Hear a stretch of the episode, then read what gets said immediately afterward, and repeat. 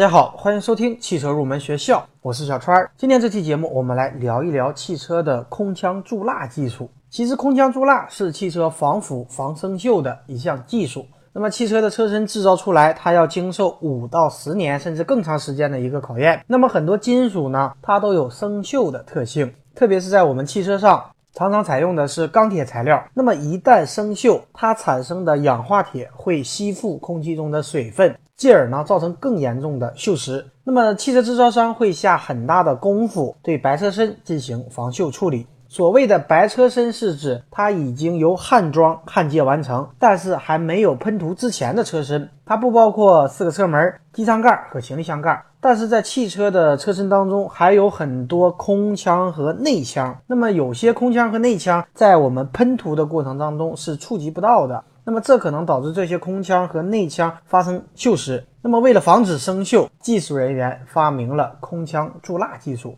空腔注蜡呢，就是在汽车的空腔当中打入一定的液态蜡，经过特定的工艺，可以在我们汽车的空腔内形成一个保护蜡膜。